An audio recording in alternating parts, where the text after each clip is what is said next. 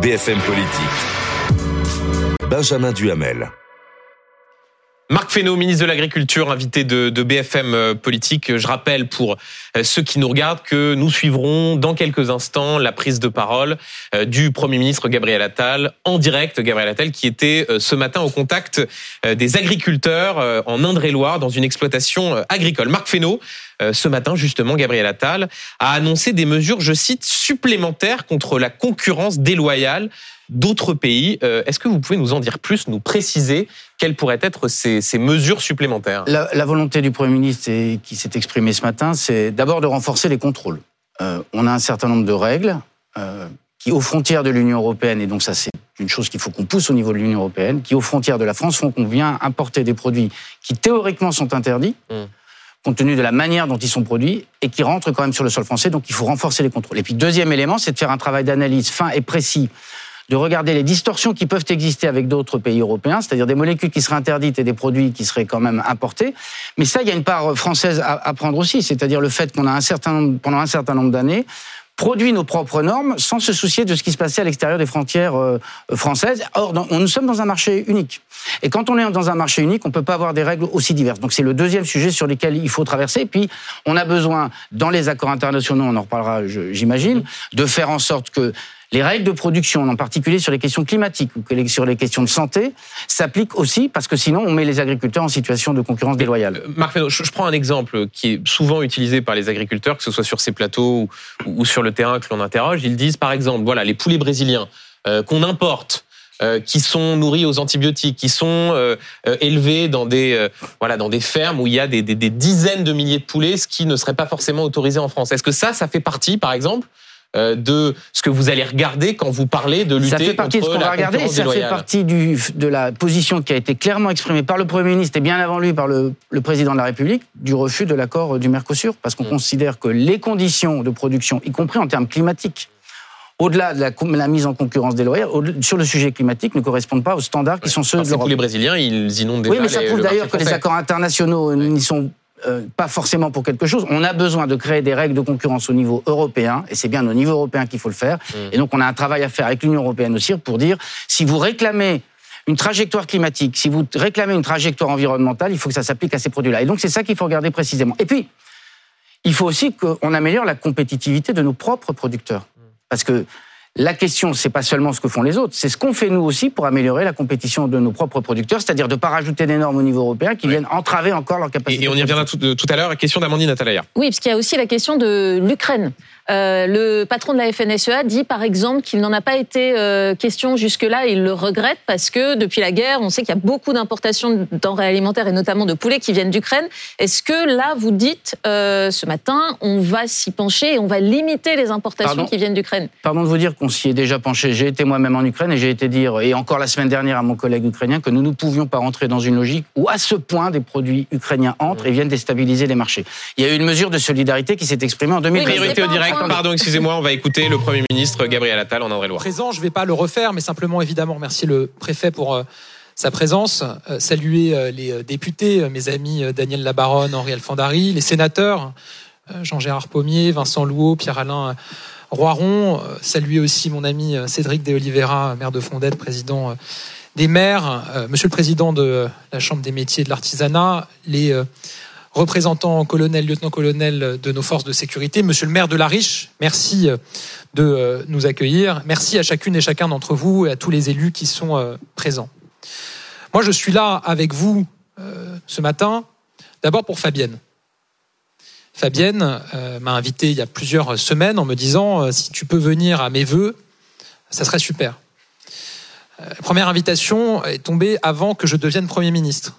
Et à l'époque, déjà, c'était un peu compliqué de pouvoir m'engager parce que, en tant que ministre de l'Éducation nationale, j'avais euh, évidemment beaucoup d'engagement au moment euh, de la rentrée après les vacances. Puis après, je suis devenu Premier ministre, c'était encore plus compliqué. Mais je lui ai dit, on va tout faire pour y arriver. Et je suis ravi qu'on y soit arrivé et d'être parmi vous aujourd'hui. Parce que Fabienne, elle l'a un peu dit, euh, Fabienne et moi, c'est d'abord, et ça commence à faire une longue histoire d'amitié. On a été élus députés tous les deux en, 2017. On s'est retrouvés à la commission des affaires culturelles et de l'éducation. On a passé de longues journées, de longues soirées, de longues nuits euh, dans l'hémicycle, en commission, sur les sujets éducatifs, les sujets culturels, les sujets de jeunesse. Et c'est noué une très solide amitié. Et Fabienne le disait, euh, je suis rentré au gouvernement fin 2018, euh, puis j'ai ensuite eu différentes fonctions. Et probablement que si j'ai pu changer de fonction, évoluer jusqu'à être nommé Premier ministre, c'est parce qu'il a été considéré que je faisais correctement mon travail. Et quand vous êtes membre du gouvernement et que vous voulez faire correctement votre travail, il faut être capable de prendre les bonnes décisions. Et pour prendre les bonnes décisions, et ça je le mesure chaque jour depuis que je suis au gouvernement, il faut être connecté avec la réalité du terrain. Alors ça passe par des déplacements, c'est aussi pour ça que je me suis rendu sur une exploitation agricole juste avant de venir ici, mais ça passe aussi par le fait d'avoir autour de vous des personnes qui vous parlent, qui sont représentatives d'un territoire, qui sont lucides sur les difficultés que traverse notre pays, qui sont très connectés avec les acteurs économiques, associatifs, culturels, politiques, qui sont capables de vous faire remonter les choses, de vous dire les choses, de vous alerter quand ça va pas droit, quand ça part pas dans la bonne direction, de vous suggérer aussi des propositions et donc de vous faire prendre les bonnes décisions. Je le dis, Fabienne, elle fait partie euh, de ces personnes qui, autour de moi et depuis maintenant euh, sept ans, m'aident à prendre les bonnes décisions en me donnant les bons conseils à partir de son expérience ici. C'est pour moi aussi l'incarnation pour notre majorité euh, politique de ce que nous avons, je crois, réussi à faire avec le président de la République, c'est-à-dire faire émerger des personnalités politiques qui n'étaient pas forcément engagées en politique avant. Eh elle vient euh, plutôt de la société civile en 2017. Elle a su s'imposer comme une élue de terrain, capable d'agir, d'intervenir à Paris sur énormément de sujets, capable aussi de défendre les intérêts de sa circonscription. Parce que de la même manière que je vous dis qu'on est amis depuis sept ans, je peux vous dire que la riche, euh, Chinon, Ballon-Miré, Jouer les Tours, Richelieu, on en a entendu parler matin, midi et soir moi, mais aussi tous les membres du gouvernement. Et je, pardon, je cite pas les 78 communes, mais je pourrais presque le faire. Tellement elle nous parle matin, midi et soir de sa circonscription, tellement elle se bat auprès de tous les ministres pour défendre les intérêts de son territoire. Et la réalité, parce qu'elle est euh, très humble et modeste, c'est qu'il n'y aurait évidemment pas de maison des savoir-faire ici, euh, dans sa circonscription, dans cette quatrième circonscription, si Fabienne s'était pas battue. Parce que je l'ai vu ce jour où j'avais organisé ce euh, déjeuner en tant que secrétaire d'État à la vie associative avec effectivement des patrons, des grands euh, couturiers, dont Agnès B. Et j'ai vu Fabienne repérer tout de suite Agnès B, lui foncer dessus, s'asseoir à côté d'elle et ne pas la lâcher pendant tout le déjeuner. Et aujourd'hui, quelques années plus tard, il y a la Maison des Savoir-Faire qui est ouverte ici, avec Agnès B qui a porté son projet ici, dans cette circonscription. Si Fabienne s'était pas battue comme elle s'est battue, il n'y aurait probablement pas eu la cité éducative à jouer les tours. Cœur de ville à Chinon, et tous les projets euh, qu'elle a rappelés, elle les a pas tous rappelés, qui ont été portés ici. Donc je le dis, vous pouvez être très fier de votre députée Fabienne Kolbock, et je crois qu'on peut l'applaudir une nouvelle fois.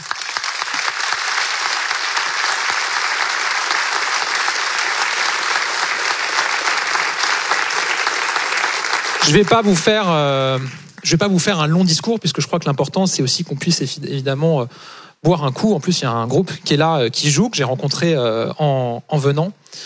Moi, je veux simplement vous passer quelques messages qui me semblent importants. Je suis ici, évidemment, dans un contexte, on le sait,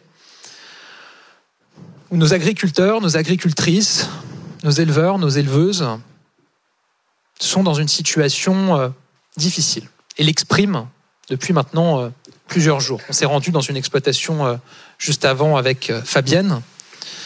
Ce qui se joue ici, c'est absolument fondamental pour notre pays. Parce que notre agriculture, c'est d'abord une des parts majeures de l'identité de la France. Dans notre identité, il y a notre agriculture, qui est une fierté. Parce que nous avons une agriculture parmi les plus qualitatives du monde. Parce qu'elle est à l'image de territoires. Il y a des départements dont on parle avant tout parce qu'on parle de leur vin, parce qu'on parle de leur culture, parce qu'on parle de leur élevage. Il y a des départements, des territoires qui sont nommés à partir euh, de culture, à partir euh, de euh, races d'animaux. C'est absolument majeur pour l'identité de notre pays. Et puis, ce qui se joue aussi, c'est notre indépendance et notre souveraineté. Nous, on se bat avec le président de la République, et évidemment que c'est pas facile. on commence à avoir des résultats. On se bat pour la souveraineté et donc l'indépendance de la France. On veut dépendre moins des autres et plus de nous-mêmes. Et on a un certain nombre de crises qui sont survenues ces dernières années, malheureusement, qui ont montré à quel point ça pouvait être fragile. On ne veut plus dépendre des euh, grandes puissances, la Russie, les pays du Golfe, pour euh, notre énergie. D'où l'importance euh, du nucléaire, tu en parlais il y a un instant, et des énergies renouvelables. Et le texte qui a été voté sur le réinvestissement massif dans le nucléaire, suite au discours de Belfort du président de la République, est historique. Et on va le développer. On, ne veut plus dépendre de l'Inde pour nos médicaments, de la Chine pour nos panneaux photovoltaïques, on ne veut plus avoir à importer euh, jusqu'à 40% de nos fruits et légumes, alors même que nous avons des exploitants et que nous avons toutes les chances de pouvoir produire encore davantage en France. C'est ça le cœur de notre action. Et oui, on commence à avoir des résultats. Je le disais à l'instant euh, sur euh, l'énergie, on prend les mesures qui s'imposent, sur l'industrie. On crée plus d'usines, qu'on on ouvre plus d'usines qu'on enferme en France depuis quelques années maintenant. C'était pas arrivé depuis des décennies. On crée plus d'emplois industriels qu'on en détruit en France. C'était pas arrivé depuis des décennies. Alors évidemment, on n'a pas inversé la courbe de 30 euh, ans en seulement 5 ou 6 ans. Mais enfin, on voit que ça va dans le bon sens. Il y a plus d'usines qui ouvrent que d'usines qui ferment, plus d'emplois industriels qui sont créés que d'emplois qui sont détruits dans notre pays. Oui, on commence à inverser sensiblement les choses sur la question du chômage. Taux de chômage, il était de plus de 9% quand le président de la République a été élu. On est encore un peu au-dessus de 7% aujourd'hui. Il y avait 200 ou 300 000 apprentis euh, chaque année dans notre pays avant l'élection du président de la République, je regarde Monsieur le Président euh, de la Chambre, on approche du million d'apprentis chaque année. Et sur notre agriculture, je vous le dis, je suis absolument convaincu qu'on y arrivera. Parce qu'on est déterminé, parce qu'on va porter et continuer à porter euh, cet enjeu et euh, nos positions, nos convictions au niveau européen. Nos agriculteurs, ils ne demandent pas quelque chose d'extravagant ou quelque chose d'insurmontable. Ils veulent être considérés, ils veulent pouvoir travailler et ils veulent être rémunérés pour leur travail. La considération, elle passe par la réaffirmation absolue On ne peut pas défendre notre agriculture, nos agricultures, en expliquant qu'il faut produire moins ou arrêter de produire. C'est pas vrai. Oui, il faut produire. On l'assume, on continuera à l'assumer. La considération, c'est arrêter de laisser cette place qu'on laisse encore trop à des discours qui déconsidèrent nos agriculteurs et nos éleveurs, qui les font passer pour des bandits, pour des pollueurs, euh, pour des personnes qui torturent leurs animaux. Personne n'aime plus la terre et les bêtes que nos, que nos agriculteurs et nos éleveurs. Parce qu'ils aiment notre terre, parce que c'est leur outil de travail par ailleurs. Donc la considération est absolument nécessaire et je serai toujours là pour le rappeler. Travailler ensuite. Sortir de normes, de bâtons dans les roues, de procédures qui se sont, c'est vrai, probablement empilées les unes après les autres ces dernières années, ces dernières décennies, et qui font euh, que vous avez aujourd'hui des femmes, des hommes, qui, je le disais à l'instant, veulent cultiver euh, leur terre, élever leurs animaux, qui passent plus, de temps devant euh, leur écran à remplir des formulaires que dans leur champ. Et ça, c'est pas possible. J'ai d'ores et déjà annoncé un certain nombre de mesures de simplification, de suppression de un certain nombre de normes, et on va continuer. J'ai demandé que dans tous les départements de France, les préfets réunissent les agriculteurs pour regarder norme après norme ce qu'on peut simplifier. Ça a déjà commencé dans un certain nombre de départements, en Haute-Garonne, où j'étais vendredi. Ils ont eu deux ou trois réunions la semaine dernière, déjà quatre arrêtés préfectoraux qui ont été abrogés. Parce que les représentants des agriculteurs, des éleveurs ont dit voilà, ça, cette règle, on la comprend pas. Elle nous met des bâtons dans les roues et elle ne sert à rien. On la supprime. Pour l'Indre-et-Loire, cette réunion, elle se tiendra lundi, mardi, mardi après-midi avec le préfet qui est là. Et il y en aura d'autres. Et ça, ça va se passer dans tous les départements de France dans les semaines à venir. Et je ferai le même travail avec le ministre de l'Agriculture, Marc Fesneau, au niveau national avec la représentant des agriculteurs. On va continuer à avancer pour lutter contre la concurrence déloyale. Parce que ça aussi, c'est un enjeu absolument majeur pour nos agriculteurs.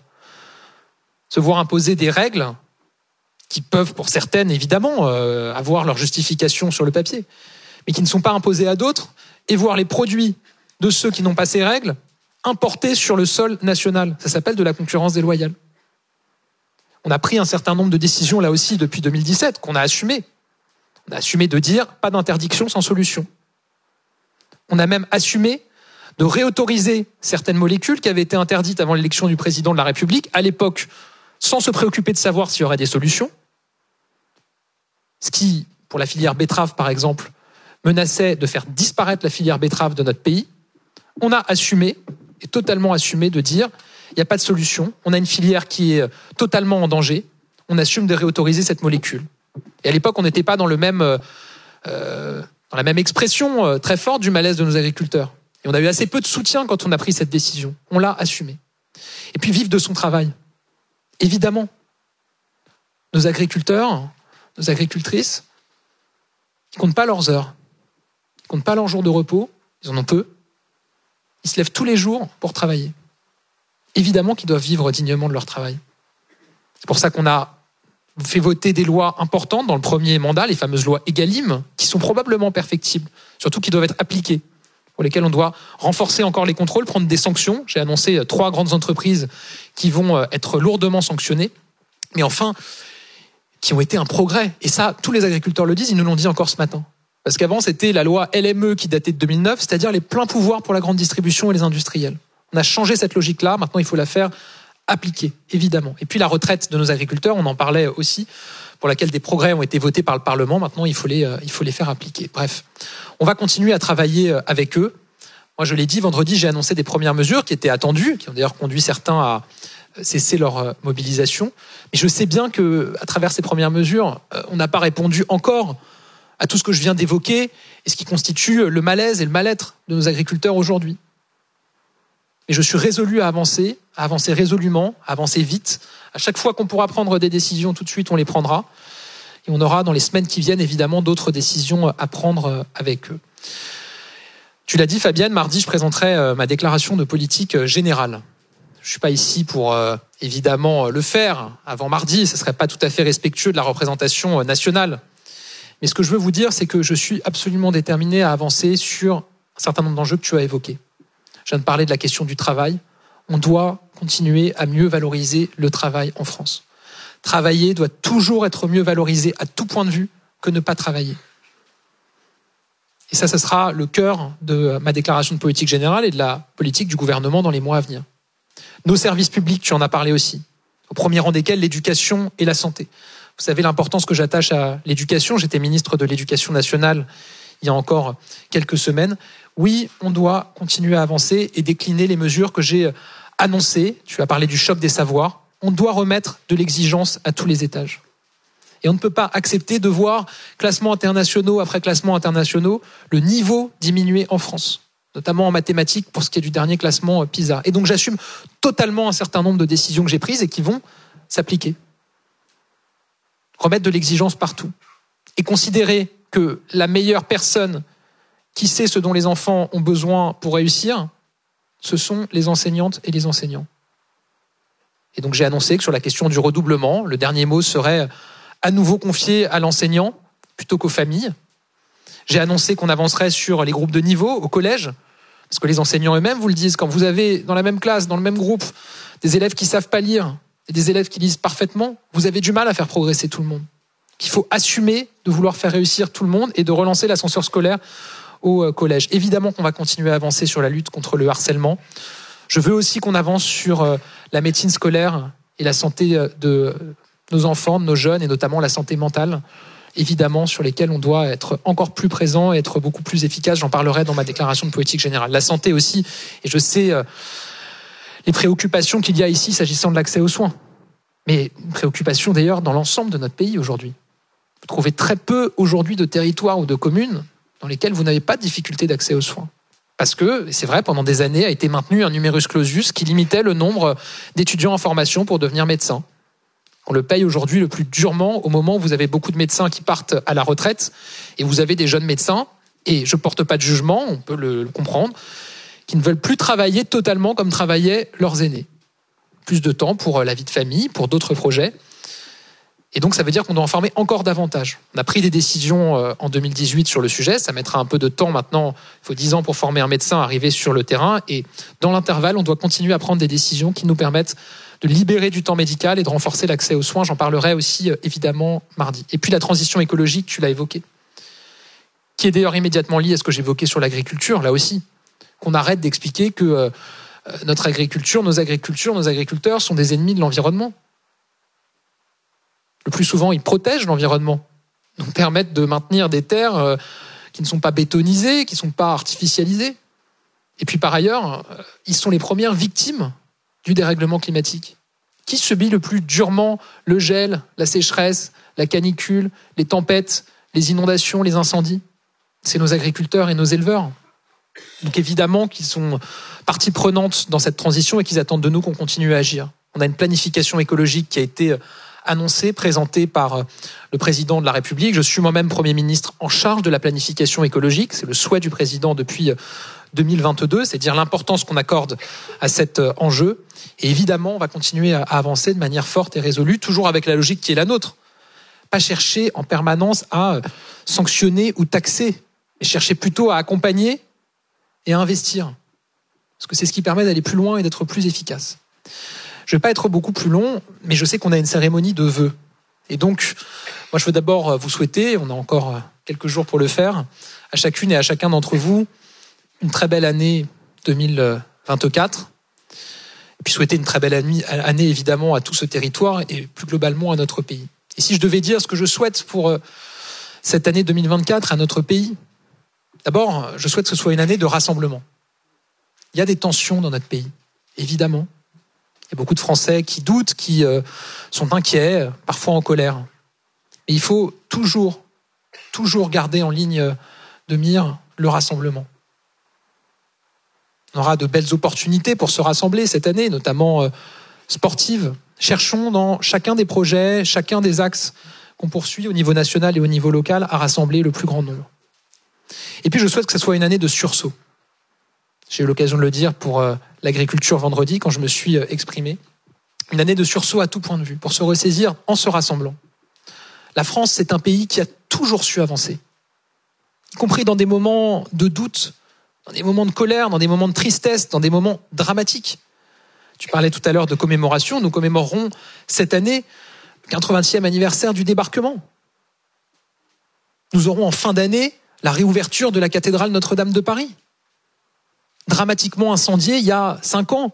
Et à l'époque, quand le président de la République a dit on la réouvrira, on la rouvrira en cinq ans, beaucoup n'y ont pas cru. On l'a fait. On a été capable de le faire. Et quand je dis on, c'est pas le gouvernement, toutes les femmes, tous les hommes, artisans, euh, ingénieurs qui ont été engagés ces cinq dernières années sur cet immense chantier.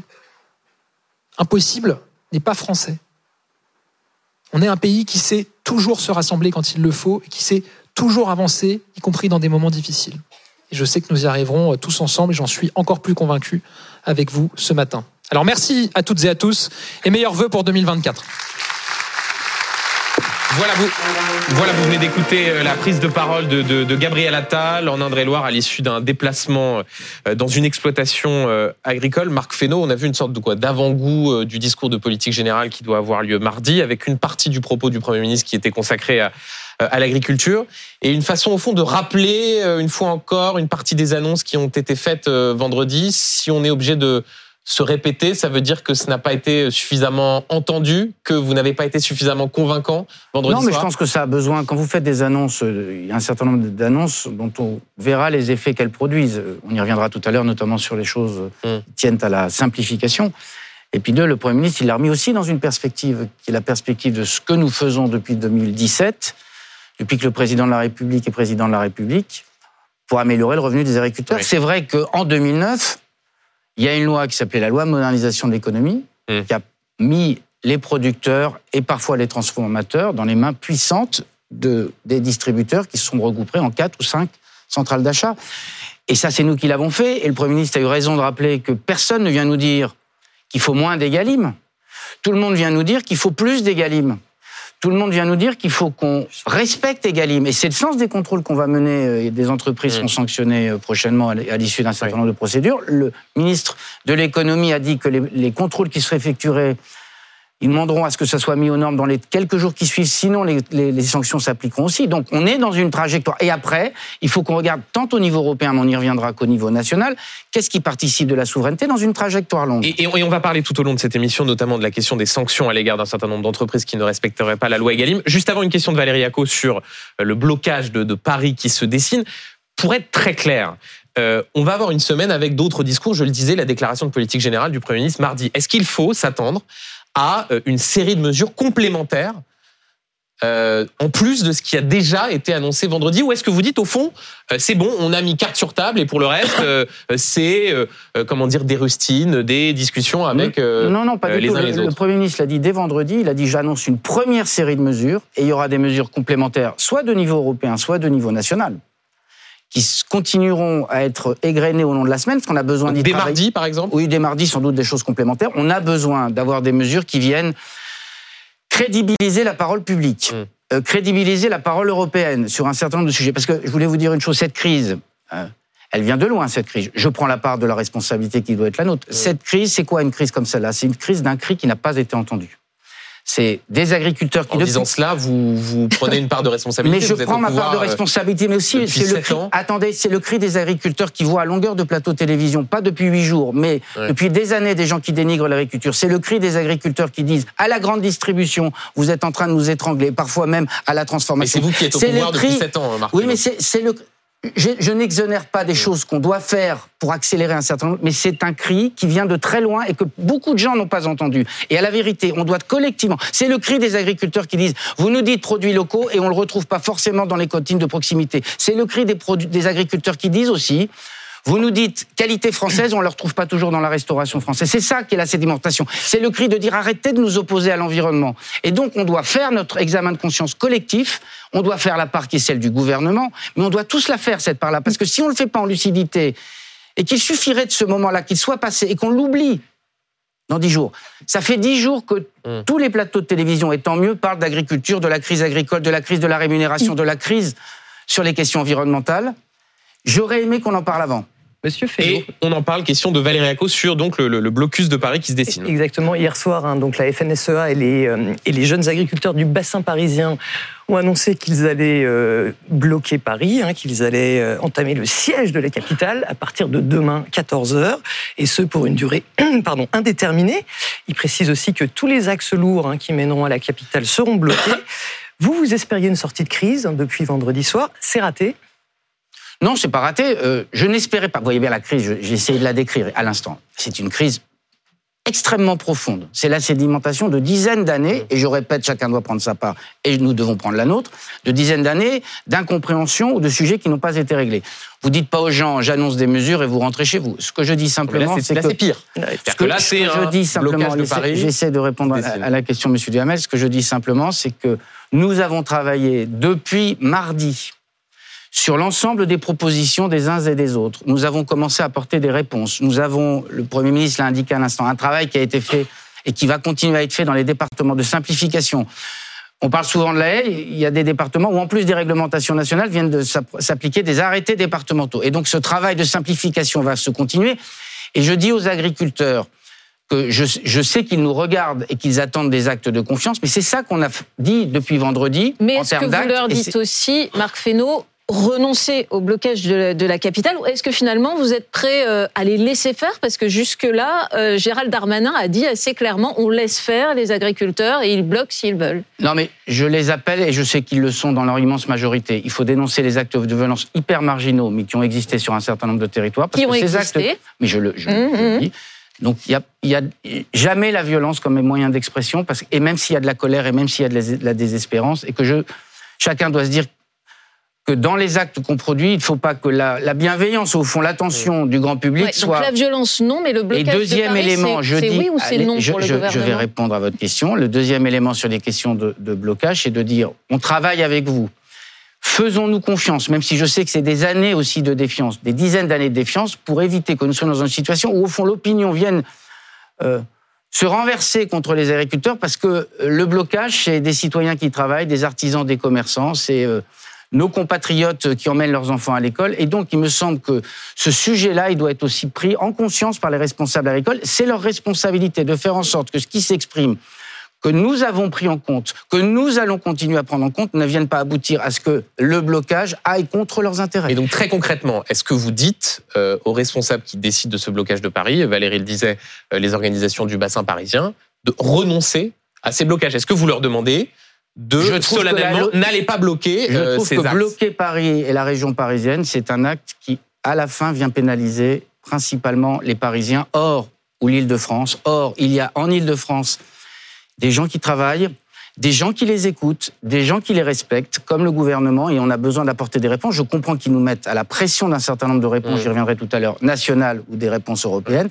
mais nous le faisons avec sérieux et nous le faisons en les respectant. Et c'est ça qu'il faut faire, parce que le blocage, quand on est en train de discuter, je trouve que c'est un acte qui est un acte suffisamment trop puissant euh, à la date où nous sommes, parce que nous, vous voyez bien qu'on a le Premier ministre a annoncé un certain nombre de mesures, qu'on va en, en annoncer d'autres, et que je trouve que dans ces conditions-là, bloquer l'ensemble de l'Île-de-France, je suis pas sûr que ça rende service aux, intérêts des agriculteurs. Vous ne répondiez pas tout à l'heure, euh, enfin tout à fait à la question d'Amandine Atalaya. Est-ce que si vous considérez que ces blocages sont contre-productifs, pourquoi est-ce que vous n'envoyez pas tout simplement des forces de l'ordre, des policiers, Mais- des CRS pour déloger ceux qui bloqueront demain les principaux Mais axes routiers qui vous, mènent à vous Paris voyez bien que mon discours, il est, il est dans la question de dire aux agriculteurs ce qu'ils doivent faire en, en examen de, de- de réflexion sur le mouvement qui est à l'œuvre, et pas simplement de commencer à menacer, parce que la menace Mais vous Euh, voyez oui. qu'il y a beaucoup de Français qui peuvent se dire aujourd'hui, en fait, le gouvernement a peur des agriculteurs. Non, et qu'il y a, non, il y a mais c'est un pas le deux poids, sujet. deux mesures avec, par exemple, des militants écologistes lorsqu'ils bloquent le périphérique qui sont aussitôt délogés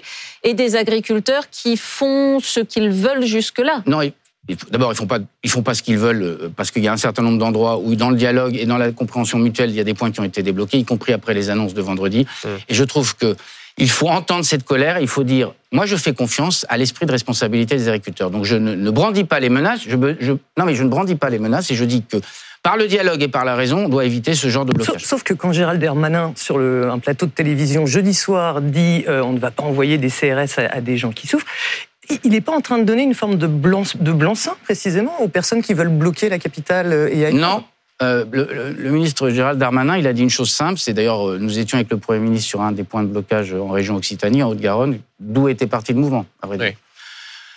Euh, moi, j'ai trouvé des gens respectueux, respect- respectueux des biens et des personnes, et des gens désespérés de leur métier. Donc, il faut aussi avoir un petit peu... On n'a pas vu que ça, Marc Fesneau. On a vu attendez, une mutuelle attendez, sociale, sociale attendez, agricole attendez, monsieur incendiée, Duhamel, vous euh, m'avez entendu le dire tout à des l'heure. locaux des bureaux de douane à Nîmes incendiés de la Monsieur même manière. Duhamel, vous m'avez Ouais. entendu le dire tout à l'heure, les actes de violence, ils sont inacceptables tant sur les biens que sur les personnes. Donc je les condamne sans aucune réserve.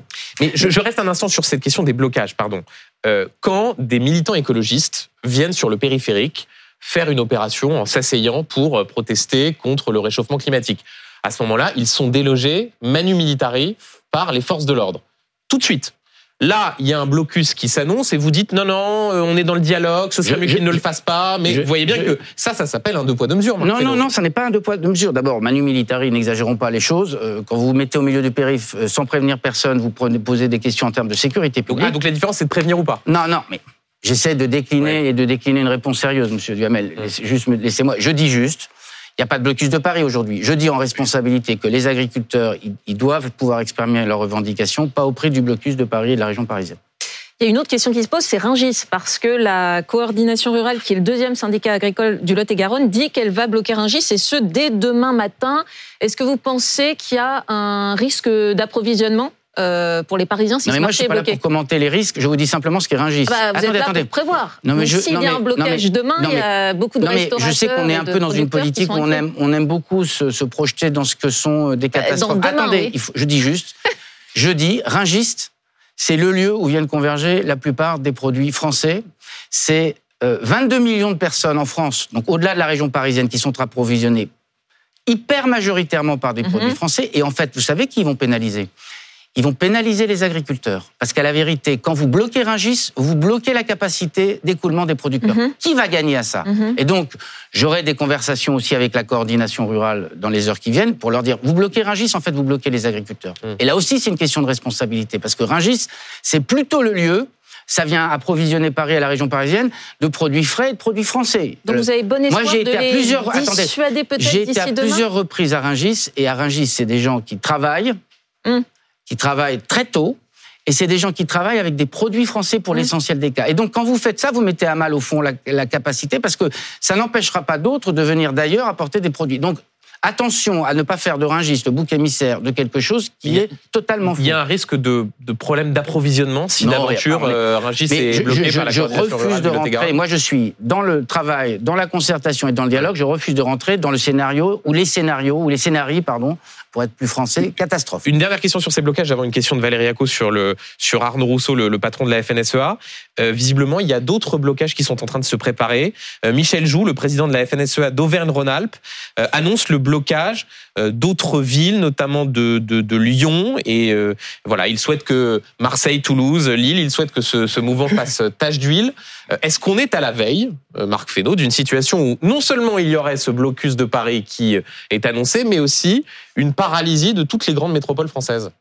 Je- Des informations que vous avez, parce que vous des- échangez des- avec eux. Des, des informations que je- j'ai, non. Je vois bien qu'un certain nombre donnent un, certain nombre de mots d'ordre, mais nous, nous travaillons depuis mardi, nous avons annoncé les premières mesures et l'objectif, c'est que nous continuions à dire les choses que nous allons faire pour que nous n'arrivions pas dans une situation qui est une situation qui va pénaliser non seulement la population française, mais qui va euh, pénaliser, je le dis, l'agriculture et ses intérêts. Question de Valérie Acco sur Arnaud Rousseau. Oui, Arnaud Rousseau, qui est donc le, le patron de la FNSEA, le principal euh, syndicat agricole, dans les colonnes du journal La Tribune euh, de dimanche matin, il regrette que vous ayez apporté une réponse classique à une situation d'urgence. Et il rajoute euh, que le Premier ministre n'a obtenu la levée que d'un seul barrage. Si vous n'arrivez pas à convaincre le premier syndicat agricole de France, ça va être compliqué de sortir de la crise. D'abord, il n'y a pas eu le- le- la levée d'un seul barrage, quand bien même ce, ce soit provisoire. Je- on ne va pas faire une comptabilisation des barrages. Je trouve que, comme vous êtes ministre de la, quand vous êtes ministre de l'Agriculture, je ne rentrerai pas dans ce débat-là. Deuxième élément, les mesures qui sont annoncées pour un certain nombre d'entre elles, elles sont attendues parfois depuis 10 ou 20 ans. Les délais de procédure pour faire un bâtiment d'élevage ou pour faire une installation d'eau, elles, sont à 4 mois aujourd'hui, et pas aujourd'hui depuis le quinquennat d'Emmanuel Macron. Elles sont comme celle-là depuis des années. Nous allons y mettre fin. Et on peut égrener un certain nombre de mesures. Les, les- les questions sur les haies, les 14 mesures, elles n'ont pas été inventées sous le quinquennat d'Emmanuel Macron. Elles ont été inventées avant. Nous n'aurons plus qu'une réglementation. Il est de mauvaise Laquelle foi. sera plus simple Il est de mauvaise foi, Arnaud Rousseau, quand il. mais je, mais je- écoutez, moi, je dialogue avec Arnaud Rousseau, euh, euh, président de la FNSEA, c'est le, le- le- la syndicat majoritaire. Je dialogue avec Arnaud Gaillot, le président des GIA, c'est aussi le syndicat majoritaire. Je Bah, lui, dialogue- visiblement, a l'air de considérer qu'il n'y a pas assez de dialogue. Il dit dans les colonnes de la tribune du dimanche matin que depuis euh, avons- mardi, il n'a pas eu d'échange nous avec a- le, avons- le Premier ministre. Je n'ai nulle la- la- intention, La vous le liste dis, des, je n'ai Et il a demandé un rendez-vous. Ouais. Mais La porte du Premier ministre est ouverte. Par ailleurs, il y a eu un travail avec les équipes d'un certain nombre de personnes hier, toute la journée, pour regarder ce qu'étaient les revendications des uns et des autres, Mm. euh, pour regarder ce qui était immédiatement faisable, pour regarder ce qui était dans une trajectoire française ou européenne. Donc c'est comme ça aussi qu'il faut regarder les choses. Euh, Mais pardon, vous disiez juste très rapidement, la porte est ouverte, il va être reçu, Arnaud Rousseau, parce qu'il a demandé, ça n'a pas été Mais- le cas. On a, on a, on l'a reçu euh, mardi. Il y a Non, eu des depuis, échanges demandé, euh, Attendez, il y a eu des échanges depuis. Je ne crois pas qu'Arnaud Rousseau a envie simplement d'être reçu. Il a envie, lui et les autres organisations syndicales, on lui apporte des propositions concrètes. Et c'est ça qui est, ce qui est l'enjeu pour Et moi. Autre question, il tient sa base ou il est débordé, Arnaud Rousseau? C'est pas la, pas la question d'être. On voit bien que dans tous les mouvements sociaux, d'ailleurs, euh, celui-là est un mouvement particulier, c'est le mouvement agricole. Il y a souvent des cas où ça part de la base, et c'est parti de la base sur une question euh, complexe qui était la question du GNR, Mm. en tout cas dans la région Occitanie.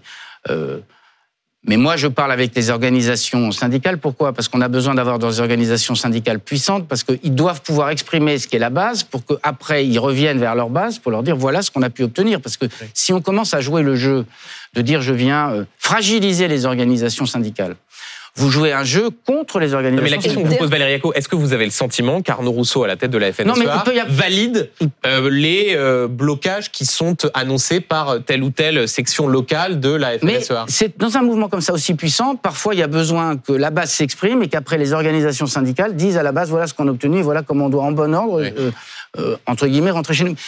Il y a tellement de colère, je le disais tout à l'heure, ça vient tellement de loin que quand elle sort, pour la faire rentrer, c'est plus compliqué. C'est pas simplement un grief à faire aux organisations syndicales. C'est, on a besoin de retrouver un fil du dialogue qui soit crédible, y compris pour la base. Une grande partie d'ailleurs des gens euh, qui sont sur, euh, sur, des, sur des différents points de manifestation, c'est des gens qui ne sont pas syndiqués. Et donc, on a aussi besoin de leur parler. Question d'Amandine Atalaya. Oui, sur euh, Jérôme Bail, qui est une figure maintenant euh, de ce, de ce mouvement et que, que les Français identifient. Euh, il était à la tête d'un des premiers barrages qui a été euh, levé près de Carbone et il a été reçu par le Premier ministre vendredi soir. On a vu depuis une levée de bouclier contre lui, certains qui l'accusent d'avoir abandonné trop vite, d'avoir lâché le mouvement et il s'est justifié et il dit, avant d'attaquer ce mouvement, j'ai refusé un poste contre mon silence. Est-ce que vous, Marc Fesneau, lui avez proposé Non, mais un vous, poste pardon, vous, vous plaisantez Non, Non, mais sérieusement. non. Mais d'abord, je trouve que les attaques qui sont faites sur Jérôme Bail, sont- je vous le dis, le mot, c'est dégueulasse. Parce que c'est quelqu'un qui défend avec sincérité sa profession, qui est venu sur ce rond-point sur des sujets qui étaient le GNR, euh, la maladie hémorragique épisodique, euh, Et sur les questions de l'eau. ouais. Il a d'ailleurs dit je suis sorti pour ça et j'ai exprimé ma colère pour ça, j'ai obtenu satisfaction, je rentre. Au fond, Mhm. c'est le bon sens. Mhm. Mais que maintenant un certain nombre de gens viennent, il, il faut, il faut, il faut. Moi, je, je l'ai vu pour la première fois euh, vendredi avec le Premier ministre. Mettre en doute la sincérité de cet homme, c'est mettre en doute la sincérité de l'ensemble des Non agriculteurs. mais attendez, Ceux- attendez, ceux qui en toute attendez. transparence, il dit, Attendez. euh, on, on m'a Non, proposé quelque chose pour que je Attendez, me taise. Personne au gouvernement ne propose quoi, quel que soit. D'ailleurs, il dit avant le mouvement. Alors, vous pouvez m'expliquer avant donc le quoi mouvement. C'est la FNSEA Mais qui j'en lui a sais proposé rien. quelque Mais, chose mais monsieur, vous interrogerez euh, monsieur, ba monsieur Bail, mais moi, je suis très à l'aise pour vous dire que tout ça, c'est pour dénigrer quelqu'un. Euh, je répète, je trouve ça dégueulasse. Mm-hmm. Donc, Monsieur Bail dit euh, ce qu'il avait à dire, et donc chacun prendra euh, la tâche de Monsieur Bail pour lui demander des explications. Mais moi, ce que je vous dis, c'est que le gouvernement, il fonctionne pas comme ça.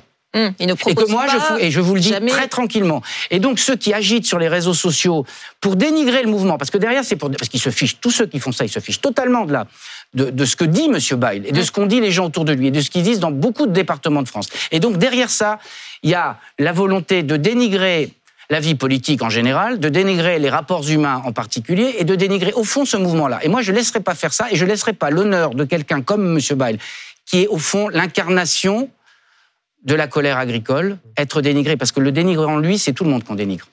On- va parler du, du fond des annonces qui ont été faites par le, le Premier ministre. Dans quelques instants, Valérie Acco va vous poser une question sur euh, ce que vous avez annoncé sur le gasoil non routier. Euh, je voudrais juste revenir pour que les choses soient très claires. Euh, vous avez dit, je lis, je ne suis pas sûr que ça va rendre service aux intérêts des agriculteurs concernant les blocages de Paris. Euh, si vous n'êtes pas entendu, si ces blocages durent dans la mesure où la FNSEA, les jeunes agriculteurs du Grand Bassin parisien, disent pour nous c'est une durée indéterminée. Est-ce qu'à un moment donné, il pourrait y avoir une intervention pour que ces grands axes soient dégagés? Ju- Juste pour que les, les choses soient claires, parce que vous parlez également des comment dire des désagréments que cela pourra induire Mais pour un certain nombre Monsieur de, de- d'usagers des autoroutes. Juste de- pour que je les vais choses soient essayer- très claires. Je vais essayer d'être clair euh, auprès de vous en, en particulier. Manifestement, il faut que je le sois. Euh, D'abord, un, je ne navigue pas avec des si. Deux, je fais en sorte que je. Ah bah, c'est pas des si, là, il y avait un Non, mais- blocage. Euh, Moi, je travaille pour faire en sorte qu'on appelle, qu'on apporte des réponses qui permettent aux agriculteurs en conscience de dire on a obtenu Mm. pour tout de suite, pour le moyen terme et pour le long terme, des garanties suffisantes pour pas qu'on appelle au blocage. Après, c'est des sujets de de fluidité de circulation, de maintien de l'ordre, et il, il nous appartiendra collectivement de regarder les choses si nous étions dans cette chose. Mais je ne, re- je ne rentre pas dans la politique fiction. Pardon de vous le dire. Moi, je vais pas passer mes journées à me demander Non, non, mais ce que je fais demain si. J'essaie de trouver des solutions au- au- à la crise agricole. Et vous nous dites euh, tolérance zéro sur les éventuelles violences, les dégradations Ah, dans le cadre de ces blocages. Tolérance zéro sur les, les violences et les dégradations. Je, je l'ai. Je suis très à l'aise. Je l'ai toujours dit parce que je pense que quand ça bascule dans la violence, c'est la loi du plus fort qui s'impose et la loi du plus fort qui s'impose, c'est pas la démocratie. Question de Valérie Acco sur le GNR. Et le GNR, donc c'est le fameux gazole non routier qui était au cœur de la, de- de- des revendications. Vous avez annoncé un vendredi que vous renonciez à l'augment- à l'annulation progressive de la détaxe hein, sur ce carburant. Cette réforme, elle avait quand même été mise en œuvre par votre gouvernement dans le budget 2024. Euh, mais le Premier ministre a donc dit qu'une hausse, et là je cite, hein, une hausse de la fiscalité où l'État ne gagne rien et qui fait que les petits perdent, il faut savoir dire que ça n'a pas grand sens. C'est pas quand même quelque part un aveu d'échec de votre méthode? Non, euh. D'abord, c'est bien dans la vie politique. Je trouve que les Français, ils attendent ça, les agriculteurs aussi, de dire on avait prévu une méthode qui était une baisse d'un avantage fiscal à hauteur de 70 millions, laquelle baisse devait être compensée à la même hauteur. Donc c'était neutre le budget, ça n'était pas une économie budgétaire euh, à la même hauteur. Ce qui se passe concrètement, euh, pouvez pas nous dire écoutez, et quand on écoute, du dire ah vous avez écouté, vous avez ou reculé ou je sais pas quoi sur la méthode. Ce qui se passe concrètement, c'est qu'on voit, c'est ce qui s'est exprimé euh, dès le début de- du mouvement, c'est ça ne va pas redescendre de façon homogène sur les territoires. Il y a des les mécanismes fiscaux qui avaient été mis en œuvre, ils, ils ne permettaient pas de neutraliser l'effet de la mesure. Et ça, vous l'aviez pas anticipé. Mais les effets fiscaux, c'est toujours. Enfin, reconnaissons que quelque chose n'a pas fonctionné. Mais moi, je n'ai pas de mal parce que dans la vie politique, c'est C'est rare dans la vie politique qu'on reconnaisse les échecs ou les choses qui mais je pas. trouve que la vie politique, elle a besoin de sincérité. Si je dis aux agriculteurs que j'ai toujours raison, en fait, je sais que je leur mens. Voilà. Il peut arriver qu'ils se trompent eux. Il peut arriver que je me trompe moi. Et avec les meilleures intentions du monde. Premier élément. Parce que ça, la vie publique, elle a besoin de dire en vérité ce qui se passe, ce qui marche, ce qui marche pas.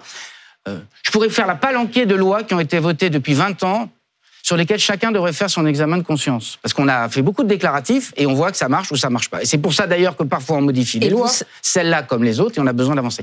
Et donc, cette mesure, euh, elle, est, elle est supprimée pour ce motif-là. Et, donc, et deuxième chose qu'il faut dire quand même, on sait en plus que cet avantage fiscal, il était remboursé tardivement.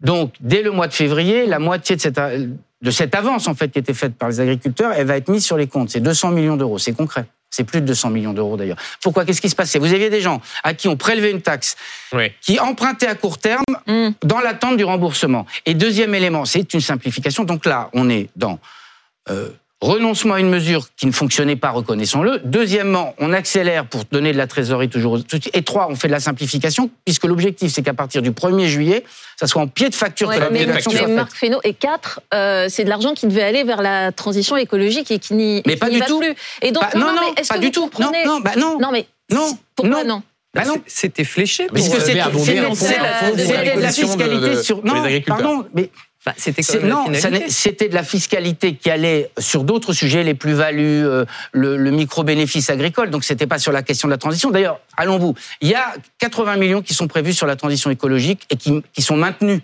Mhm. La, tr- la transition écologique énergétique. Donc, on maintient cette somme-là. Après, reconnaissons que quand vous avez un tracteur, Oui, qu'est-ce que vous proposez comme alternative? Bah, il n'y en a pas. A pas de tracteur. Donc, euh, on a électrique. besoin Mais- de- de- d'avoir des mesures de décarbonation, de permettre aux agriculteurs d'investir sur des tracteurs qui soient moins consommateurs. Mais ça, ça reste. Hum, hum. Les mesures fiscales de compensation, elles, elles étaient pour faire de la neutralité fiscale. Les mesures de transition éco- écologique, elles restent. La nécessité de Mais travailler. je, je peux élargir. Alors, il y a par exemple des mesures sur les jachères, il y a des mesures sur euh, la simplification euh, des, pour les réserves d'eau, enfin, qui ne vont pas dans le sens de l'écologie. C'est en tout cas ce que disent euh, aujourd'hui beaucoup euh, d'écologistes ou de. On les entend moins sur les plateaux maintenant. Hein. Euh, bah, toujours est-il. Non, mais Ah, On entend les, les, les, les ONG Je vais vous dire, j'ai expliquer été- j'ai que- été- Mais est-ce que sur l'écologie, c'est-à-dire, vous redites ce matin, il y a, euh, c'est toujours une priorité pour nous, il n'y a pas de recul Mais parce que c'est une priorité pour les agriculteurs. Qu'est-ce qu'on a réussi à faire depuis l'écologie. 20 ans? On a réussi à, à, à dresser les agriculteurs, et pas que les agriculteurs, quand vous regardez dans les... Parce que vous voyez la, la- la Mhm. colère européenne contre l'écologie. On rend service à l'écologie en dressant les gens co- contre l'écologie. Moi, je ne crois pas qu'on rende service à l'écologie. Alors, je vais, je vais vous donner un exemple. J'étais lundi en Vendée pour aller visiter un certain nombre de réserves de substitution. Il y a un représentant d'une association écologique qui a levé la main et qui a dit, parce qu'il faut aussi des gens honnêtes. Et c'est bien qu'en écologie, il y ait des gens honnêtes. Le- le- ce monsieur, il a levé la main, il a dit j'étais contre. Et en fait, j'ai eu tort. Parce que ça marche.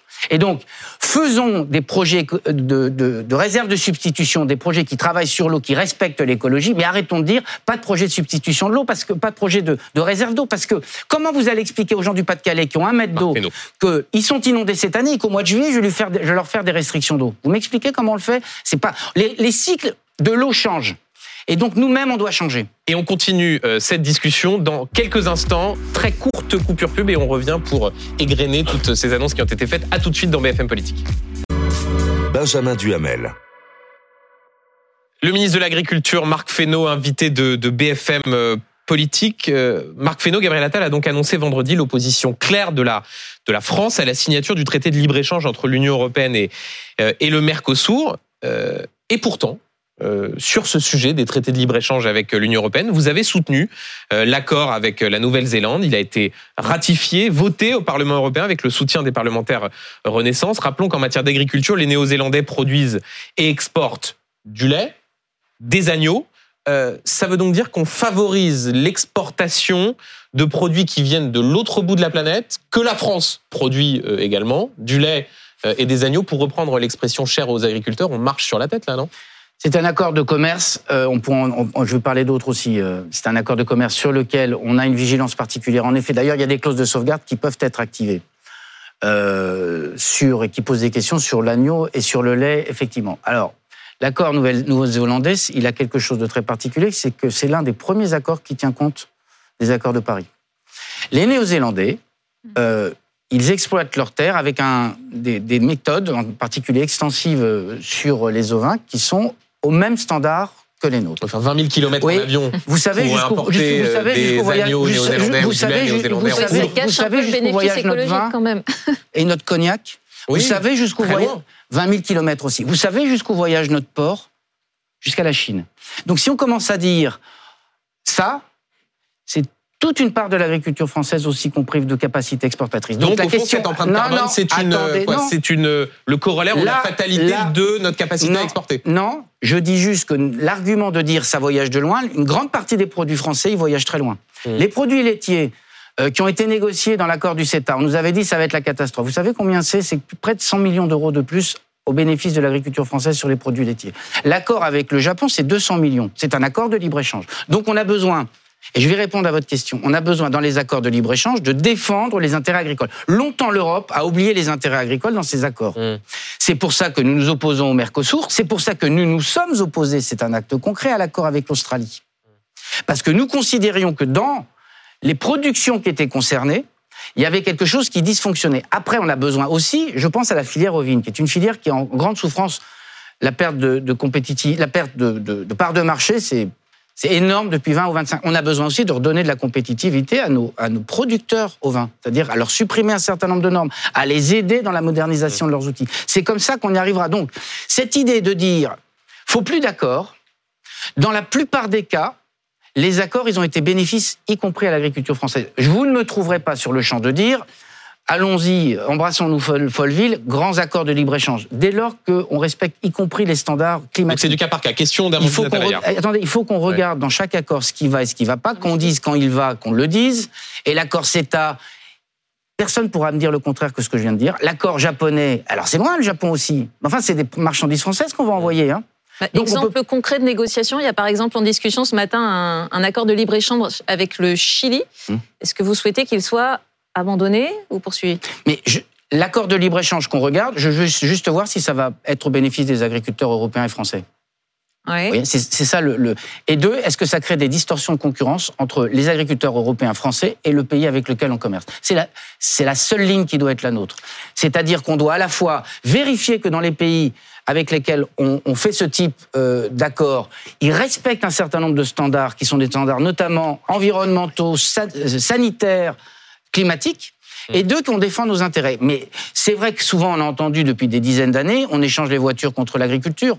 Et l'Europe, elle doit faire sa prise de conscience aussi dans cette crise sur on veut une Europe puissance en termes agricoles ou on la veut pas?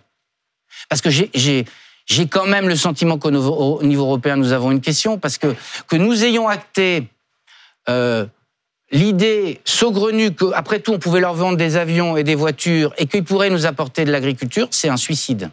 Tout cas, vous savez que c'est un argument du Rassemblement national aujourd'hui pour dire qu'il y a un libre-échange absolument débridé. Oui, et puis j'entends des députés. Ils sont, ils- voit un certain nombre, un certain nombre d'entre eux sont sur des territoires. S'il n'y a pas l'export, les filières meurent. Mais ils disent qu'il faut pas. une exception agriculturelle, c'est-à-dire faire comme avec la culture, considérer que l'agriculture doit euh, répondre Ça veut à dire une qu'il n'y a plus logique. d'échanges internationaux. On est d'accord. Ça veut dire qu'on n'a plus, euh, d'échanges internationaux. C'est ça ce que ça veut dire? Ça veut Ça dire veut qu'on dire que sans n'exporte doute plus. on protège encore un Ça, peu plus. ça veut dire qu'on n'exporte plus les l'agriculture 50% de céréales françaises. Ça veut dire qu'on n'exporte plus les 3 milliards de fromages français. Qui, ça veut dire qu'on n'exporte plus les, les milliards de vins et spiritueux. C'est ça ce que ça veut dire protectionnisme. en Parce tout que moi j'entends parfois un député du Rassemblement national, il est de Gironde, il dit il faut fermer les frontières. Qu'est-ce qu'on va faire du vin de Bordeaux? Vous m'expliquez ce qu'on va faire? C'est l'excellence française. Donc, il faut des accords internationaux qui soient justes et les refuser comme on le fait sur le Mercosur, comme on l'a fait sur l'Australie, parce que ça, ça n'est pas acceptable. Mm. Et deux, Et donc vous ne dites pas les traités de libre-échange, c'est terminé. mais Vous dites ça serait d'une. non, mais pour peut- moins les choses soient claires. Oui, mais ils sont favorables dans la plupart des cas, Monsieur Duhamel. Je sais pas comment vous l'expliquer. Non, non, mais je, je- peux, je- je peux refaire la phrase Non, non, à l'envers. compris. On a compris. ouais. Mais euh, le Japon, c'est 200 millions d'euros de plus pour les exportateurs français. Les exportateurs français, c'est des agriculteurs derrière. Pardon, on a besoin. Mais il faut qu'on fasse une autre chose, c'est-à-dire que l'Europe, si elle veut qu'on s'arme dans, dans ce refus d'exportation de produits qui sont pas produits dans nos normes, il faut aussi qu'on réarme en termes de compétitivité nos agriculteurs. C'est-à-dire qu'on arrête de leur faire des politiques publiques qui viennent en permanence les tabasser sur la question de la compétitivité. Question de Valérie Eco sur les revenus des agriculteurs et donc la grande distribution. Et oui, c'est aussi le, le vrai euh, point de crispation de, de cette crise, la question des On les voit moins sur les plateaux télévision Pardon? En ce moment, la grande distribution. Ah oui, On on les voit on moins. les- hein, bah, des justement, fois, vous en- Parlez de qui, justement, parlez de qui, je, je, Bah, tout c'est le la monde grande- sait de qui je parle parce que vous les voyez sur vos plateaux Mais télévision. qu'est-ce que vous en déduisez Comment? Qu'est-ce que vous en déduisez? J'en déduis que ma- manifestement, euh, le- la question, ils sont gênés de cette question de la rémunération parce que la question qu'il y a en France depuis des années, c'est qu'on a, euh, on a indiqué aux gens qu'on pouvait accepter l'inflation d'un produit comme celui-là et qu'en fait, il fallait faire pression. Ça, ça personne ne sait l'inflation qu'il y a eu sur ce produit-là. Personne, depuis trois ans. Par contre, le prix de pâte, tout le monde sait que ça a pris 20 ou 30 Donc, on a mené une bataille contre l'alimentation en disant ça n'a pas de valeur symbolique. Vous voyez ce que je veux dire? Et pour la donc, transparence, vous ciblez notamment Michel-Édouard Leclerc. Mais Non, mais pour que les choses soient claires. euh, resuivez mon fil Twitter, vous verrez qui cible. Oui, ben, donc voilà. Je veux pas, non, mais je veux pas passer mes. Mais quoi, vous considérez Ça qu'il y a une sorte et de ça double- va pas m'occuper mon dimanche. sorte de double discours des patrons de la grande Bah, en distribution tout cas, je les trouve pas sur les plateaux dire oui, oui, on a fait la rémunération. Donc c'est qu'ils doivent être gênés aux entournures. Et quand j'entends des gens dire, moi ça me gêne pas, si j'ai pas les prix que je veux, j'irai les chercher à l'extérieur des frontières. Il est où le patriotisme? Pardon, il est où le patriotisme? Donc chacun, je dis, quand c'est une crise, tout le monde doit faire son examen de conscience. Le gouvernement, l'Union européenne, les distributeurs et les transformateurs, parce que là où on en est, c'est c'est à cause de ça. Et quand vous dites aux gens le bon prix, c'est le prix bas, eh ben c'est le prix, c'est le prix ailleurs. Le prix bas, c'est on tire le. le- le Michel-Édouard produit. Leclerc, il dit je respecte la loi Egalim. Oui, très bien. Euh, lequel avait dit aussi par ailleurs qu'il était contre la loi Egalim. Donc, euh, très- un peu de cohérence dans la vie, ça nuit pas. Valérie vous poursuit sa question. Justement, sur cette loi Egalim, qui est effectivement euh, la question, euh, bah, vous avez demandé à ce qu'elle soit respectée partout.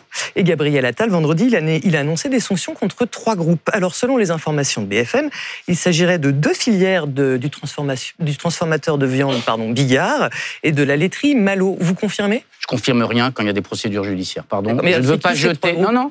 Je ne jette pas en pâture des entreprises sans qu'une procédure n'ait été à son terme. Oui, je fais pas comme ça parce que faut respecter les industries agroalimentaires. Donc je ne confirme rien. Et- Et, quand il y aura des annonces à faire dans un sens ou dans un autre, elles seront faites. les- Marc je- pas question de. Ju- Juste Valérie, euh, j'en profite pour ceux qui nous regardent. Vous voyez en ce moment à, à l'écran un déplacement de, de, de Marine Le Pen, la présidente du groupe Rassemblement National à l'Assemblée nationale, qui est de, euh, dans le, le nord, à Radingen en VEP, euh, auprès euh, d'agriculteurs. Euh, une question là-dessus avant de revenir sur la question du revenu des agriculteurs. C'est Marine Le Pen la meilleure porte-parole du, du monde agricole. C'est ce bien que dans tous les sujets qu'on a posés sur la table, je ne suis pas sûr que les réponses. Parce que Mme Le Pen, elle, elle propose le repli sur soi et l'autarcie française agricole. L'agriculture française, elle a été heureuse, rémunératrice quand elle était compétitive et qu'elle était en capacité de mener le combat, y compris à l'export. Je parle de l'Union européenne. Mme Le Pen, elle propose de sortir des règles européennes. Euh, y compris d'ailleurs un certain nombre de ses amis que je fréquente au niveau des ministres de l'Agriculture, ils disent pas comme elle. Madame Le Pen, elle veut rester et sortir de l'Union européenne. Mais ça, ça marche pas. Parce que les règles, on les prend pas à la carte. Ce qu'il faut, c'est changer collectivement les règles. C'est ça dont on a besoin. Alors qu'elle qu'elle saisisse tout mouvement de colère euh, sans apporter les bonnes réponses, à vrai dire, c'est pas très nouveau. Mais ce qui peut parfois favoriser la colère, c'est euh, le délai d'attente dans les réponses. Par exemple, là, on parle de Galim et des revenus des agriculteurs. C'est trois entreprises en question qui pourraient être sanctionnées. Arnaud Rousseau, par exemple, de la FNSE, a dit mais pourquoi il a fallu attendre qu'on manifeste pour qu'elle soit sanctionnée Bah, manifestement, ce que je comprends, l'enquête, euh, deux euh, semaines, pardon, un mois, deux manifestement, mois. de ce que je comprends, les enquêtes étaient en euh, si vous avez une décision assez rapidement, c'est sans doute que les enquêtes avaient été menées avant. Hum. Donc, il n'y a pas d'opportunité. On a décidé de renforcer les enquêtes. Et quand on a discuté l'autre jour avec Bruno Le Maire, avec les grands distributeurs et la transformation, ils nous ont dit quoi? Un certain et les agriculteurs, ils ont dit Egalim 21, 22, 23, ça a plutôt bien fonctionné. 24, c'est le retour en arrière d'un certain nombre de pratiques, parce qu'il y a des gens qui respectent pas la loi. Et respecter, ne pas respecter la loi, c'est pas respecter la marge. La matière première agricole, c'est d'aller chercher des centrales d'achat européennes à l'extérieur pour s'abstraire des règles françaises. C'est ça aussi qui est en train de se mettre en œuvre et c'est sur là-dessus qu'on va aussi euh, œuvrer. Deux sujets encore, euh, Marc Fesneau, à, à- à traiter avec vous. Le, le- le premier sur la question des, des simplifications et des normes. Euh, qui a dit le statu quo en matière de normes environnementales est impossible? C'était il y a deux jours. Premier ministre, sans doute. Non, c'était Pascal Canfin, euh, député européen de votre majorité, président de la commission environnementale. Est-ce que vous comprenez que les agriculteurs puissent se dire, on nous dit d'un côté, super simplification, arrêtons la surtransposition des normes, et de l'autre, au Parlement européen, quelqu'un qui dit vous- je vais que vous le donner- statu quo je est vous- Je impossible. vais vous donner un exemple. Les agriculteurs doivent se dire Le- qu'on se moque un petit peu Non, de... non, non, non, non, je vais vous donner un exemple. Euh, On va aller dans le Var. Vous avez une tortue qui s'appelle la tortue d'Hermann, qui est une tortue extrêmement rare dans le massif des morts. Laquelle tortue, parce qu'elle est protégée, vous avez une première règle française qui est de dire vous n'avez pas le droit de toucher à quelques sites de cette tortue parce que ça peut héberger la reproduction de la tortue. Puis vous avez une deuxième règle qui vous oblige à débroussailler sur le même territoire. Donc soit vous respectez l'un, soit vous respectez l'autre, mais dans un cas comme dans l'autre, vous êtes en incohérence de politique. Si vous dé- débroussaillez pas le massif des morts, vous savez ce qui va se passer? La tortue d'Hermann, elle va disparaître parce qu'elle va brûler. Voyez Oui, l'incohérence Voyez l'incohérence Alors qu'on voit le Premier ministre Gabriel Attal en train de, On a la- on a de- la de règle. sortir de là où, il- où- où les vœux se tenaient. Oui, mais ça ne répond pas On tout a à fait à la question si, de des on agriculteurs a besoin, qui je n'ai pas dire entendu. qu'il je- je faudra n'ai- je encore n'ai- davantage de je- normes. je- J'ai pas dit qu'il fallait plus de normes, j'ai dit qu'il fallait qu'on ait des normes qui soient cohérentes avec les objectifs qu'on tient. Quand vous avez 14 règles sur la haie, sans doute la réglementation la plus pointue et la plus tatillonne du monde, et que vous êtes un pays où il y a encore beaucoup de haies qui disparaissent, c'est manifestement que votre réglementation, elle n'est pas bonne. Donc on a besoin d'une réglementation environnementale qui soit lisible pour les agriculteurs, qui soit cohérente avec ce qu'on dit. Les mêmes qui nous disent, Monsieur Duhamel, ils nous disent quoi? Ils nous disent il faut supprimer l'élevage et il faut maintenir les prairies. Vous trouvez, elle est où la cohérence? Donc on a besoin de remettre de la cohérence dans les réglementations environnementales. Après, oui, on a besoin de- d'avancer sur la décarbonation. J'ai pas trouvé d'agriculteurs qui disent qu'ils voulaient pas avancer sur la décarbonation. Oui, on a besoin d'avancer sur euh, la protection d'un certain Donc il n'y a nombre pas de de double discours entre Non, il ce n'y a pas qui de est double dit à discours. l'échelle européenne Non, et y a- ce qui est dit à l'échelle Simplement, c'est pas la question du double discours, c'est parfois l'incohérence des réglementations. Quand vous créez autant de réglementations sur la même chose, elles deviennent incohérentes. M- Mon exemple que je vous disais sur le massif des morts, il est incohérent. Mm. Parce qu'en fait, à force de ne rien faire, on neutralise les réglementations et on vient pas tenir un objectif de protection, en l'occurrence d'une espèce protégée. Euh, si l'on on parlait des oppositions, on parlait il y a un instant de, de- de Marine Le Pen, euh, la France Insoumise, elle, fait une autre proposition, là, pour le coup, concernant les, euh, les prix. La France Insoumise veut des prix planchers euh, en ce qui concerne la production Oui, euh, agricole. simple, vous les prix dites, euh, planchers, ça peut dites c'est s'appliquer. démagogique. Pourquoi? Ben parce que les prix planchers, ça peut s'appliquer qu'aux produits français. Donc vous aurez des prix planchers français et rentreront massivement des produits d'Europe hein, à d'autres prix. Hmm. C'est comme ça, la vie, c'est ça. Oui, sauf que eux disent, on fait non seulement des prix planchers, et en plus de ça, on ferme les frontières. on protège. Oui, donc on ferme les Par frontières. exemple, on dit, on n'accepte pas sur donc notre je sol. ferme les frontières de la France, de, de l'Italie et de l'Espagne. Monsieur Duhamel, il faut aller au bout des questions. Si je fais ça, immédiatement, et si je dis aux Italiens, moi je ferme mes frontières, ils diront, ben moi je ferme mes frontières, il y a 1,2 million de bovins qui sortent des frontières françaises Mm. pour aller en Italie, en Espagne. J'ai une grande partie du blé dur français qui donc là, cette solution là, qu'est-ce que c'est à quoi à quoi elle aboutit? À la dislocation de l'Europe. Et la dislocation de l'Europe, ça n'est pas notre intérêt. Ça n'est pas l'intérêt des Français, ça n'est pas l'intérêt des agriculteurs. Et donc ça, c'est typiquement la fausse bonne idée. Il y a pas besoin. il y a- vous allez euh, dans l'histoire lointaine à Rome, il y a eu des, des, des, des- des expériences de prix comme De ça. prix plancher Et ça a fini euh, en, en émeute et en famine. Parce que c'est comme ça que ça se termine. Parce que ça, c'est des théories. Et donc, trouvez-moi euh, quelque chose de cohérent dans cette mesure et, et- et réfléchissons-y s'il y avait besoin. Mais je ne vois rien de cohérent dans cette mesure. Parce qu'en fait, ça va venir, au contraire, remettre en concurrence déloyale les produits français. Alors que vous voyez toujours le, le- le Premier ministre Gabriel Attal qui euh, échange à la sortie des, des vœux de la, la députée d'Indre-et-Loire auquel il, il assistait, euh, toujours sur la France insoumise, euh, on reçoit ce soir Jean-Luc Mélenchon, euh, qui, euh, lui, euh, voilà, voit dans cette révolte des agriculteurs le signe d'une situation euh, pré-insurrectionnelle, disant euh, et expliquant au fond, le il- rêve il de sa vie. il l'a dit dans une note de blog que voilà, cela montrait une fois encore C'est le rêve de sa vie. euh, le- le- le- comment dire que la fin pas du chez libre-échange Guevara était qui la veut. solution. N'est pas chez Guevara qui veut. C'est le rêve de sa vie, pré-insurrectionnel. Relisez- C'est pas un bon porte-parole de, de- de la révolte des agriculteurs? Euh, alors, regardez son programme, il proposait la suppression de tout et des normes partout. Et moi, je sais pas, il faut aller sur le terrain. hein, faut- Moi, c'est le sentiment, c'est qu'on me dit exactement l'inverse. Donc, si euh, le cadre que me propose M. Mélenchon, c'est le cadre soviétique, on sait comment ça finit, ce genre de choses. Donc, lui, il propose des règles que pour soi-même, la fermeture aux frontières, et tout ira bien.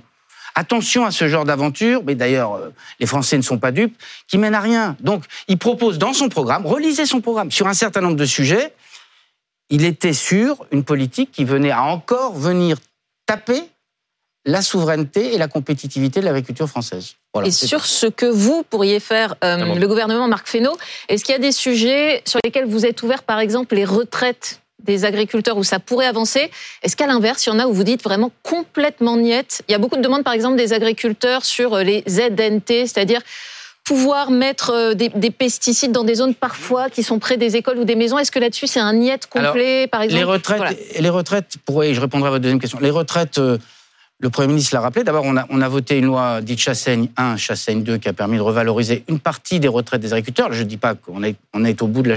Donc, on l'a fait dans le Mmh. précédent quinquennat. C'est pas un sujet qu'on découvre. Deux, il y a une loi qui a été votée au Parlement, une proposition de loi qui est celle de M. Dive. On va sortir le rapport. Ce qu'il faut qu'on regarde dans les éléments du rapport, c'est est-ce que tout le monde, là aussi, en bénéficie pour pas qu'on se retrouve dans la situation dans laquelle on s'est retrouvé sur le GNR. Est-ce que c'est bien les plus petits retraités qui en bénéficient? Et à partir de là, on veut l'appliquer. Donc il n'y a aucune difficulté sur le sujet. Deuxième sujet, faut pas qu'on soit dans une situation de dire on met, euh, pardon de l'expression, cul par-dessus tête l'ensemble des réglementations qu'on a, qui ont été produites, y compris pour protéger la santé soit des agriculteurs, soit des consommateurs. Parce que personne n'a intérêt à ça. Parce que je n'ai nulle envie qu'on accrédite une thèse que vou- voudront pousser les écologistes, c'est qu'on en rabatte sur la question écologique. Ce ce que je veux, c'est qu'on n'en rabatte pas sur la question de souveraineté.